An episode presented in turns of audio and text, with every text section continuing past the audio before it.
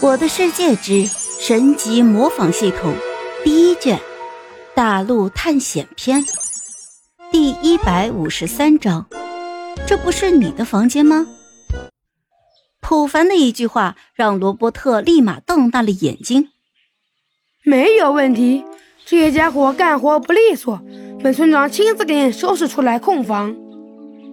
说完，罗伯特就看了一眼草帽小村民，说：“哼。”要不这普凡冒险者给你求情，现在你早就被赶出智慧树村了。你好好感谢普凡冒险者吧。阿大、阿二，跟我来。村长，我们的烤肉。这阿大、阿二看着还在熊熊燃烧的炉子，丝毫不肯移动半步。与此同时，两个人还不断的用舌头舔着嘴唇，把口水涂抹得更加均匀。普凡看着这些孩子，强忍住笑意，就说：“呃，这样吧，这些食物你们自己分了。村长，你带我们去空房吧。”罗伯特眼神盯着烤肉，又看了普凡一眼，咽了一下口水，就说：“好，三位冒险者，请跟我来。”说完，小罗伯特就开始前头带路。普凡特意将脚步放缓了一些。很快就来到了木婉和吴老二的身后，他一边走着，一边观察着四周的情况。村庄并不是很大，小屋差不多有十三四间。刚才他早就说过，这些孩子的数量，加上罗伯特，不多不少，十二个孩子。而普凡说的三十六份烤肉，也是为每个孩子一人一份。而路过种植区。普凡看到不少的田地已经被毁掉了，变成了泥土地。这样的土地需要用锄头将其重新锄成田地，才可以种植农作物。普凡知道这些孩子肯定是不知道这些道理的，不然也不会让农田就此荒废。很快，几个人就来到了一个比较大的房间。普凡看了一眼房屋的构造和装饰，一下子就明白了。这是制图师的房间。只见罗伯特对着普凡就说：“这里是我们村庄最富有的制图师的房间，他已经好多年没有回来了。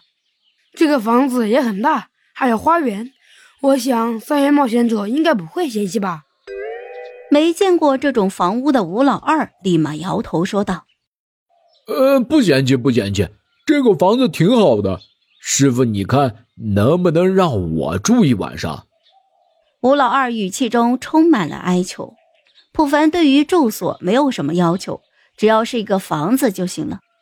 之前在游戏里面，一开始是住在自己挖的山洞里面，后来慢慢的熟悉游戏，就开始搭建房屋。而一开始搭建的也不叫房屋，只能够叫做火柴盒。到了中后期，普凡开始学习建筑。什么亭台楼阁，什么欧洲中世纪古堡，什么皇宫，等等的，普凡基本上都下载过模组。他可不愿意花费那么多的时间去做这种事情。不过，对于大神们制作的建筑，普凡还是会购买支持一下的。毕竟人家是真的厉害呀。到了游戏的后期，猪场开始代理游戏。